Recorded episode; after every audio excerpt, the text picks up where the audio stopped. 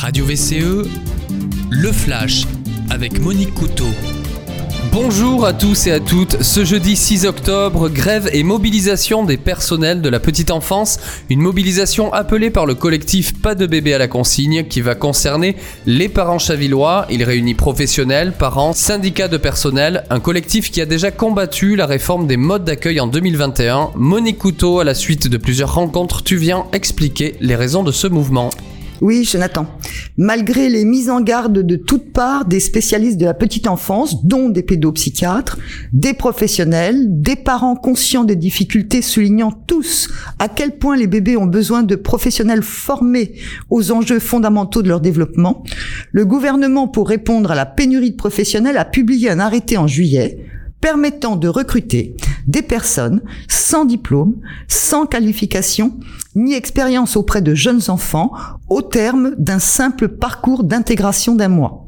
Le collectif Pas de bébé à la consigne rappelle ces propositions.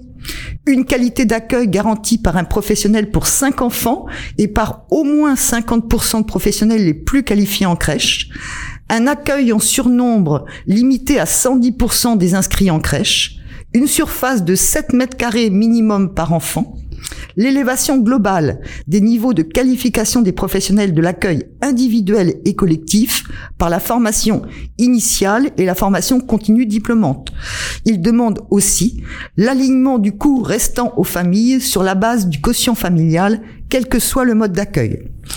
Pour lutter contre la pénurie, pour rendre les métiers de la petite enfance attractifs, l'urgence est d'ouvrir des formations de professionnels à hauteur des besoins, de revaloriser substantiellement les salaires et d'améliorer les conditions de travail qui doivent être dignes d'un accueil de qualité pour tous les bébés.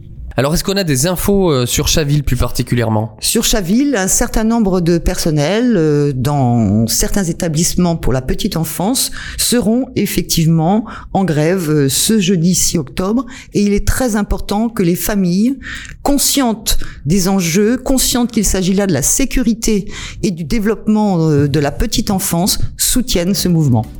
Merci Monique Couteau, c'était le Flash Info de Radio VCE. Si vous souhaitez apporter un témoignage, contactez-nous par mail à vivantchavillensemble.outlook.fr ou sur Facebook Vivant Chaville Ensemble.